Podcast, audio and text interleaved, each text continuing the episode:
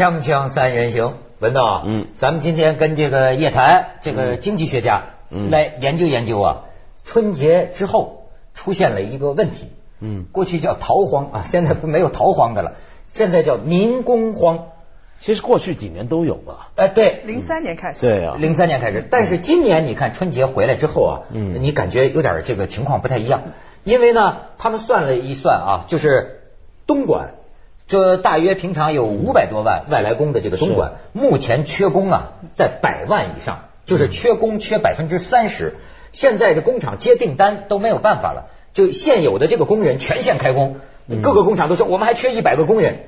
呃，说是深圳缺八十万这个这个民工，所以你知道现在出现 一个我们过去二十年都没见过的现象，就开始出现香港民工，啊，就在春节，因为我们中国人过春节、啊，香港人跑广东打工哎，没错，为什么？因为你当管理者不是真的有去做工人的，是啊，真有啊。因为为什么呢？现在是这样的，就是因为过去呢，呃，广东一向都是你像港商上去开工厂，请大陆工人，香港工人就失业了，转到服务业。后来香港人产业升级，他们转到服务业。结果现在这会呢，你东莞、深圳闹民工荒，特别在春节期间了。外国那些订单还是照来的，你中国人放假对不对？嗯那那结果真的要找人打工的话，以前能够勉强找到一些，但现在都不愿回去。结果那些香港老板就跑回香港，用大巴一车一车的带人上去开工。而且呢，不光是在说，呃不光是珠三角啊，他们说江苏、浙江现在已经都上调了最低工资标准了，然后给珠三角造成压力。我这现在说有的老板啊，开着轿车，你知道吗？我看那个照片，开着宝马到用工市场上拉来一个民工上宝马就拉回厂里去，都能到这个 就缺到这么一个程度。呃，是这样的，农民的工资啊，以前十几年是一动不动的，对就不管物价怎么涨，民工工资就是不涨。没错但是到零三年之后，民工工资突然开始涨，然后到最近几年涨百分之二三十，涨得很高。然后我有一些做企业的朋友就开始去年关门的，嗯，为什么呢？他为什么关门呢？就是双重夹击，一方面是民工的工资涨了，你不涨招不到人，嗯，但是呢，他跟海外啊去沟通啊，去说我提升产品价格，嗯这个能力他没有。没错，他产品还是提不上去，没错所以这样一来，他就觉得没法过日子了。我这个制造业还做个什么劲啊？就是替工人打工，替海外的厂商打工，我还不如关门就休息，游山玩水去了。这说白了还是在产业链的低端呢，就是咱这还是低，还得靠他又得靠人，对对吗？对对你现在这种，他们说啊，这个这个民工荒也能够促进提升劳动者的这个工资，说是现在最缺的叫普工。就是被流水线上的这个工人，然后说像珠三角有的地方普工一个月的工资，过去是不是国家有个什么最低工资标准？各个地方不一样，各个地方我知道一个标准就是七百七十块钱，但是说现在加到一千块钱，甚至加到两千块钱。那个现在的很多农民工也不一样了，八零后、九零后，人家还不鸟你这个呢，人家还不去呢。对哎，你说这怎么回事呢？哎，有有一个言论特别反动，然后给人批的不成样子，就是说现在出现民工荒，是因为八零后、九零后的第二代农民工太懒。就是他们不愿意做，所以才会出现民工荒。但是这反映了这一个产业升级的这么一个事儿。你我还是拿我老家那边举例子啊，他本来到上海来打工，一个月呢打工，现在如果是做家政的话，一千五、一千六，对不对？是这么一个水准。但是他如果是像现在像江西啊、安徽那些地方，他去年 GDP 百分之三十几，然后他打工也能赚到一千呃左右的钱，然后他还能在当地种种菜啊，还能见见家人。他衡量下来，他干嘛要跑到上海来，人生地不熟的来给你打工啊？而且上海好贵哦，东西他买什么他都觉得贵。没错，嗯没错。所以他们现在也讲啊，是不是也有这个原因？就说中西部啊，开始好起来也开始发展起来了对。而且本身劳动密集型的产业不都开始往中西部那边转移吗？对，这是四川也开了很多，这是肯定。你想想看啊，像现在沿海地带，你说。有什么优势？没有优势的制造业。你说这地嘛，地全都批没了，卖嘛也卖光了，越卖越贵对，然后你跑到中西部去，中西部现在给你的呃非常好的条件就是。地半卖半送，甚至送给你，没错然后税收三减两免，全都给你。然后你说这个呃劳工对不对？民工，然后民工当地的政府当然对沿海地区政府说，我们对你很支持，我们绝对不让民工什么不抑制民工出来。但是事实上他在留民工。哦，就留在当地。那么干嘛？我这儿这么多厂，我也要开工啊！我干嘛跑到你沿海来把我自己的、这个？因为因为现在中，你想想看，过去广东那些地方或者江苏的地方，很多民工本来就中西部来的嘛。对对呀那现在这些产业如果转移到中西部的话，他干嘛出去呢？所以其实这里面还有个问题，就是你刚才讲，我们始终太低端了。所以为过去几年啊，我觉得做厂的这些人，我们常常批评他们就是血汗工厂。嗯没错，我们工人过去像叶檀刚才讲，过去十几年来薪水没加过，很多工作条件非常糟。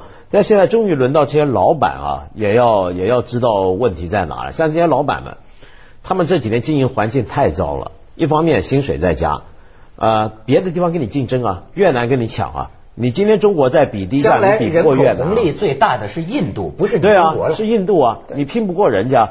那但另外一方面，就像叶檀刚才讲，这国际上那个环境越来越恶劣。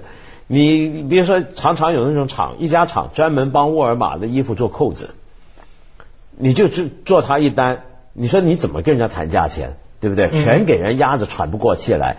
所以很多人不就讲，好像老先辈就老说这个嘛，说现在就是老板不干生意了，拿钱都去搞房地产，所以房地产就火嘛。确实是这样，啊就差不多两百美元，就里边只有四美元是中国的，然后包括还包括所有的成本啊、工人的工资啊什么，全开销全在里头。对但是有一点我是比较悲观的，有很多人说民工荒可以倒逼产业升级。呃，可以，就是中国的呃沿海地带从此就是有了高端的服务业啦，有了现代的产业啦，就可以不做这个传统的制造业了。但是你看这次民工荒荒在哪些人？他不是说呃这个高端的这些人荒了，什么管理人员荒了，不是的，他是普工啊。刚才那个文涛说，对呃对吧？文涛，普通劳动者。对，就是比如说焊工，他只要培训几天就可以了，甚至都不用培训的。就是还有一些最慌的是哪些人？是你呃，比如说我到那些纺织企业去啊，他们就要招这个十八岁到二十五岁之间的女工。嗯，就是他不要任何技术的，就是要招这些女工，他完全拼的是体力，拼的是血汗。为什么他就要招这这个年龄段的女工呢？因为他的那个工厂的环境特别糟，然后噪音很响。然后呢，这个要啊。要集中精力做一个呃器件。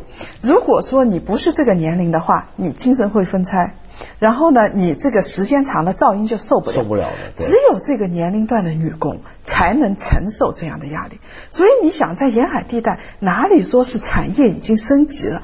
我是看不到产业升级的影子。我拿一个例子来说，说呃郎咸平说这个老板都去做房地产，你想想看啊，就像北京、上海这样的地方，所谓的高科技园区，其实高科技有多少？大部分最后真正能够给他们带来利润的，都变成房地产公司了，都在炒地皮。我们所谓的高科技企空调现。在基本上也变成开发商了嘛。啊是的 是的，你你说像海尔算是国内最好的吧，也在贴牌，嗯然后做不了，他就做混业金融帝国了，已经做。对啊而且啊，这个你说所以中国这个国家它好怪。你说它用工荒啊，我这是我在说另一个问题，大学生刚毕业就失业，嗯，对吧？找就是你用这个用工荒和这个这个这个没呃没没工作找工作难同时存在，而且你要说大学生是什么高端人才吧，可是你知道吗？现在大学毕业生人家最低的起薪点可也是两千块钱，跟一个普工差不了多少。那他这这这不矛盾，这恰恰好不不矛盾。为什么？这恰恰说明是我们低端的产业仍然需要很多人，不够人。嗯但是我们反而是所谓的高端产业那边，我们是请不需要人不需要人。不需要对啊，就这恰恰说明我们现在就处在这个状况，是这就今天的中国了。这个结构性问题。对，咱们去一下广告，锵锵三人行，广告之后见。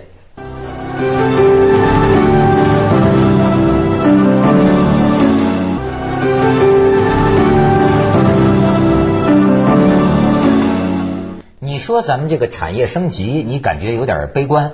我我比较悲观。那文涛，我再跟你那个说个例子，你比如说现在啊，为什么说民工他现在钱增加了，民工心里还是觉得不安全呢？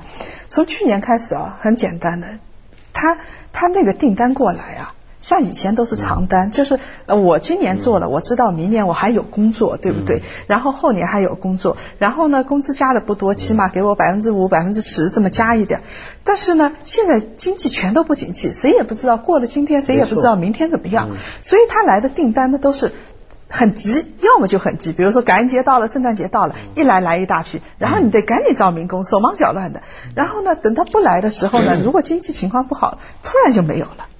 一单也不来，然后这时候老板就跟民工说：“哎，对不起啊，兄弟，我这儿实在是办不下去了，你们先到呃回到家乡去休养一段时间。”嗯那你说这个民工怎么办啊？没错没错然后到了时候，现在急单来了，你是老板说开着宝马就到那个广场去拉人去了，这个东西就说明这个经济是整个结构有问题，它缺少一个预期啊。对，你就用人，你变成你恨不能招之即来，挥之即去，而且这个让人家没着没落的嘛。而且以前这么搞啊，也许就还有时候还过得去，因为以前那个经济好的时候啊，比如说呃，大家都知道感恩节、圣诞节前，那肯定是都是订单多，大家去干。然后呢，过了那段时间，大家松动点。可是问题是，去年因为全球经济那么糟的时候，一下子全断。全断了，很多东莞的时候不是说很多厂垮了吗？嗯所以现在那些订单回来的时候，这时候那些民工经过这么大的一次打击之后，整个心理变化很不一样了。而且我们还要注意，就是经过这一轮之后啊，以后美国在中国产业这一块肯定吃的特别紧，就更麻烦了。什什么叫吃的？比如说美国工人啊，比如说现在很，你看奥巴马这个政府现在名望下跌的这么厉害，贸易摩擦他有那么多的问题，美国现在他现在要搞的，肯定美国下一轮要搞的就是一种民粹主义。这种民粹主义就是在国际外交上面绝不让你中国起来。比如说现在奥巴马，我们这儿不也有民粹主义吗？这不是对民粹也有，对对没错没错，这很危险。那第二呢，就是要应对美国国内的失业。面对国内失业，最好的方法就是把矛头指向中国嘛。哦，尤其在对付工会的时候，哎，工会都是美国民主党的底盘呢、他失到最后不能失工会的。哎呦，那话说回来，我是觉得这个更加不看好，是我认为会有更多的中小企业垮台。他除非他现在没有办法，就是现在成本这么高，他价格又提不上去，他受到两重打压。一个是刚才那个呃文道说的是海外的，就是这个贸易摩擦，它这块它解决不了，政府也无法替它解决。另外一块是这个国内的垄断资本对它的挤压，它只要能够赚点钱的，垄断资本都自己开个厂去做，它完全就没有办法。然后另外一方面成本又升高了，所以很多明智的人说，我就赶紧退出来吧，这一行我也别干了，制造业我就根本别干了。要还想继续干的，只有两条路。我看得很清楚，一条就是往中西部走，趁着还有点土地红利，赶紧去圈地去，赶紧去这个人口红利、土地红利去再去弄一点，最后一把了。其实是还他如果还留在沿海的话，他就做投资了，他根本就不做企业。对，所以我有时候也想起这个中国经济啊，我也有点忧国忧民的。我觉得他会怎么样呢？现在就是说是个这个垄断性的，大个儿的就越来越大，大个儿的越来越大，中小的这个就越来越没。嗯，那么是不是又又回去了？现在这是很多人的担忧嘛。还是而且你比如说还有很多问题，说这个呃农民工像刚刚才文道讲啊，这个八零后九零后现在年轻力壮的，他的价值观和心理跟他上一代也不一样。嗯，有个人呢春节回家湖南农村老家，他就说啊，不是说民工荒的同时，他还怕种粮荒。嗯他说现在村里老没人人没人种地小孩儿嗯那么那些八零后九零后的这些这这些小伙子们。他们你看，你你他也不愿意接受你这个工厂招他当这个普工，嗯这这这这种没什么保障的，对吗？那么他他又何去何从？这么大的一个劳动人口，所以这是一个很大的问题。我们整个的农村的社会是秩序是瓦解的。有一个很大的论坛，就叫我回到家乡去的。差不多现在。一方面，一些民工子弟在上海啊，在北京这些地方，他永远融不到这个城市，因为制度不让他融入，他既没有户口，也没有保障，也没有收入来源。但这样的他也不回去对他也不回去。但是这样的人他怎么生存下去呢？这个就只好靠我现有的秩序给他打乱掉，然后他才能活下去。所以呃，这个我倒不是歧视民工的子弟，但是确实是跟这个呃案发率什么是有一定的关系的。然后还有一些人呢，就是回到老家去，回到老家去他也不种地。呃而且说有些二十多岁的，他现在就上初中、上高中毕业的，他不会种地了。现在的这个有些年轻的农民工，他没有这个农业技术。你知道最可怕的是有黑社会化的倾向，就是他回到老家去，除了这个，你看啊，在街边他搭个台子就打打这个民间的那个康乐球，就是打打球，这就说明很劳动力很大的浪费。他年轻力壮，他不干活，他就在那儿打球。嗯然后还有一部分人呢，就是你比如说现在那个呃。民间的金融很发达，民间的高利贷很发达，嗯然后民间高利贷它是不受法律保护的，嗯然后他要要回钱来怎么办呢？完全是民间自由的次序，就是嗯就是黑社会江湖嘛黑社会就是江湖。对就是我去要债，我去替人要债去了，拿着两把刀就上去了对，就这种民间的次序特别多这。就是所谓我们过去几年老说广东很多地下钱庄什么的，但这地下钱庄也是被逼出来的，坦白讲。嗯所以因为你国家银行是这样子的搞的话，对不对？你不搞地下钱庄怎么办？但是你从银行的角度上来说，嗯我这个选择也是很呃很势，也不是说很势利吧，呃，都是利益嘛。很明智我是带给这个大国企呢，我还是带给你这个什么中小企呢？很明智，就一般来说啊，就是中小企业，如果它是这个三年之内中小企业，一般来说百分之七八十中三年之内会倒闭，能存活五年的很少。如果我银行真的贷款给他的话，这个银行是要承担很大的风险。风险是啊，而且，如果是一旦坏账的话，如果你贷给民企，它现在是有制度性歧视。你贷给民企，别人就会说，你跟那个老板是不是勾勾搭搭的，在里边拿了多少好处啊？嗯肯定是会有有关方面的人来审查你。但是你贷给国企一亿两亿，就是变成坏账了，反正是国企，反正是政府的。你比如说政府，而且还鼓励从上到下都抢项目。你知道有一个项目，像什么钢铁并购啊这些项目，这个一授信就是几千亿，就是上千亿的授信，而且还抢授信？就是我这个野兽的信用，授信，什么叫授信？就是银行这个事先，呃你在我这儿可以贷多少款的这个额度授信给你哦，啊。那么在这样的情况，而且银行还打破头啊。然后地方的银行去还抢不过像像工行这样的大银行，说你看在我们的面子上，我们老总跟你关系很好，我们给你多少多少的这个好的东西，然后你就你把这个项目给我吧，就是这样子的，完全不一样。那你你你，然后，我觉得更重要的是还有数据上造假。你要去问工行他们说，你给中小企业贷款那个呃贷的太少了，他说不对啊，我百分之五十几都是中小企业贷款。结果人家一查呢，他所谓的中小企业在我们眼里都是大企业，甚至是特大企业。人人家的眼高是吗？人家的眼高，芝麻绿豆大的看都看不见定义跟我们不一样。锵锵三人行，广告之后见。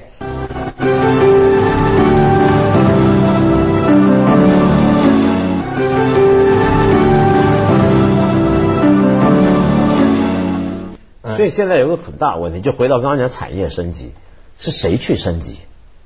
就比如说中小企业，就本来是顺理成章，应该是他们在从过去做血汗工厂往上爬，但现在他们在撤出，他们在退出，那剩下来就是垄断性的大企业或国企，但他们凭为什么要升级？没我有动力。没有动力。对，就我们先不要讲那种抽象的，说产业升级我们要看什么呃文化啊，什么东西，不讲这些东西，不讲什么制度，是光讲这个谁去升级。我我找不到今天中国这个产业升级有谁要升级啊？对呀、如果坐地就能还钱的话，对啊，还还谁要去那个升级呢？劲干什么呢？所以你比如说像这几年，我们看到这个民工荒跟大学生就业难，已经好几年了，而且越来越严重啊呃。它就说明这个这个问题是只会恶化。我更担心的是另外一个层面的问题，就是说我们其实啊，你说市场经济到现在几十年，我们的劳工的素质没有增加，就是说。他到现在为止，虽然说政府有补贴啊，给这个什么技术补、呃什么培训补贴啊、技术补贴，你真的不知道这么大一笔钱补到哪里去了，你根本不清楚。就是到现在为止，这个农村里出来的人，你还要从头开始。嗯就是，然后还有一块的话，整个的农农农村这一块，像现在新农村建设那么多钱，你不能说政府不给钱啊。每个村庄有多少钱？我我农村的人，他现在跟我说是前所未有的高拨哎款、我是看到一个数字啊，有一个人说呀，说是这个 国 国家这个第一、第二、第三产业的这个总投入，他观察到一个数字，说二零零九年投在第一产业上的，嗯，百分之五十一点五。他说过去最高二零零七年也就是百分之三十一。他说这是怎么回事？然后呢，他到农村去看，他说这个新农村建设，哎呦，这个马路、公路修到农村，嗯他说对的这把这么大的投资去年就全去搞这些了，嗯。村村修公路，村村通电话，村村有网站。那是不是农民生活已经好起来、富裕起来了？现在但你要去看，我就到我们那个我们家乡最偏僻的一个村去，你都会看到有网吧。嗯这个确实是好了，就跟以前不一样了。但是你要知道，我我那个呃，最近这两天还有一个做这个开农场的朋友跟我抱怨，他说。小叶，你就根本不知道这笔政府补贴的钱到哪儿去了，还不够他们贪的呢。就是 百分之八九十，就是中间就过程就消耗掉了。然后要等到他们饱了，胃口也饱了，也变成上层阶层了，然后才有一些钱，然后流到最下面的农村啊这些地方去了。而且你要说这个农民淳朴是淳朴，但是呃这个所有的一切的贪腐的行为，他们都有。比如说要村村修公路了，对不对？嗯然后呢，总要买水泥吧，总要买建材吧，总要买这个那个，所有的东西都要买吧。然后就是亲戚开店啦，什么开公司啦什么了，全来了。这个恰恰就是我说的那种哎第二元经济或者地下经济，它必要的构成部分。你比如说看中国很多人嘛，这个外国人老是搞不懂一点，就是中国这个收入是怎么回事儿，是不是永远算不清的？没对不对？错没错你有没有注意到这个隐隐性收入真是永远算不清的，啊说不清的越是这种二人越要靠。所以我们要真的要提建议，提什么建议呢？就是说，你不要把这部分钱再浪费到官员的手里，什么什么去。比如说农技站，你让农民自己投票，哪个农技站提供的技术最好，种子长得最好，你就。把这个补贴就交直接交给他行不行？还有包括这个农民那个民工培训，他现在有那种民工司令都在呀、如果说他真的培训的很好，你就把钱直接交给他，你就用培训券让民工自行来选择。对不对？这样子的话就不会有中间一道一道的，从省到县到乡这么，然后最后到村，一道一道的，这中间环节太多了。现在有很多人嗯想进那个衙门了，所以我们是大学生有就业荒呃民工有民工荒但是问题是公务员从来不慌公务员火 现在姑娘要嫁就嫁公务员对不对？又三样加起来